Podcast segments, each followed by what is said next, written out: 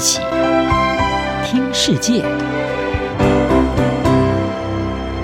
欢迎来到一起听世界，请听一下中央广播电台的国际专题报道。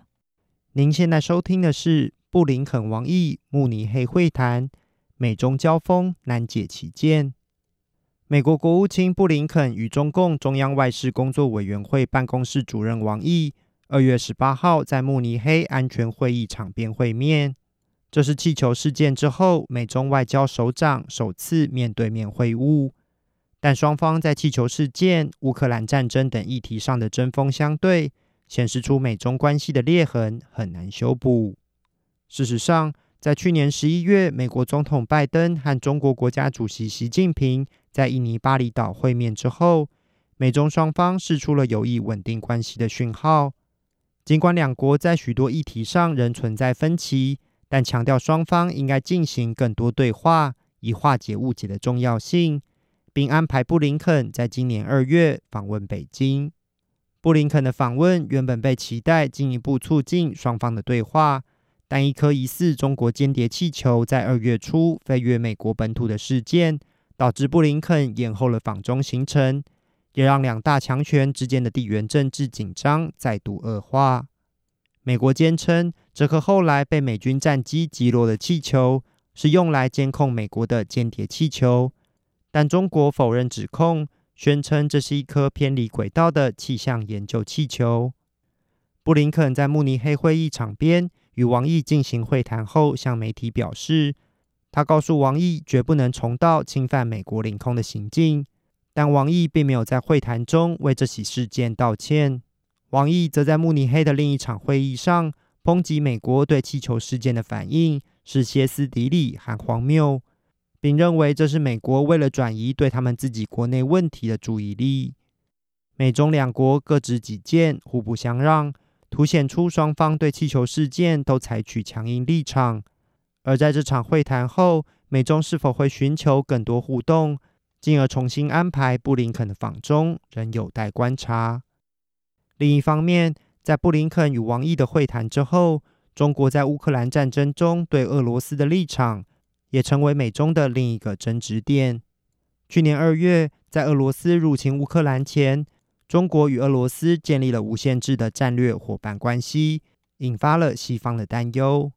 中国至今并未谴责俄罗斯对乌克兰的入侵。并批评美国和北大西洋公约组织对俄罗斯挑衅，也抨击西方国家对俄罗斯实施制裁。尽管过去一年没有证据显示中国在军事上支持俄罗斯，但布林肯近期表示，根据美国掌握的消息，中国正在考虑向俄罗斯提供致命性军援，包括弹药和武器。布林肯强调，中国尚未越过红线。但他会拿出证据表明，北京是如何认真的考虑提供俄罗斯军援。对此，中国外交部则反控批评，提供武器的是美方，而不是中方。美国没有资格对中国发号施令，也不接受美国对中俄关系指手画脚，甚至胁迫施压。在乌克兰战争满一周年之际，这场冲突未来的动向势必会牵动着美中关系。智库美国企业研究所外交和国防政策研究主任薛克向彭博社表示，如果中国仿效西方向俄罗斯提供援助，将会巩固俄中联盟，并强化西方认定中国是一个恶意的国际势力。面对国际不断呼吁中国应该在停止乌克兰战争上发挥影响力，王毅在慕尼黑会议期间表示，中国追求一项和平方案。强调维护主权、领土完整和联合国宪章的必要性，也表示俄罗斯的合法安全利益需要获得尊重。但西方阵营对中国的提案抱持怀疑态度。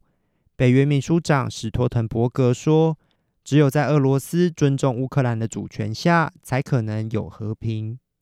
部分专家并质疑，中国在乌克兰战争上并不是扮演着中立者的角色。新加坡拉惹勒南国际关系学院高级研究员潘瑞凡向彭博社表示：“我不怀疑中国希望那里有和平，但在此同时，这个提案似乎令人觉得不可思议。”潘瑞凡说：“若要有可信度，中国必须被视为一个独立的调停者。然而，中国在这场冲突中已经明确地选了边。间谍气球事件再度加剧了美中之间的紧张关系，而布林肯与王毅后来的会面，似乎只是进一步凸显出双方在更多议题上的旗舰有多深。”以上专题由郑锦茂编辑播报，谢谢收听。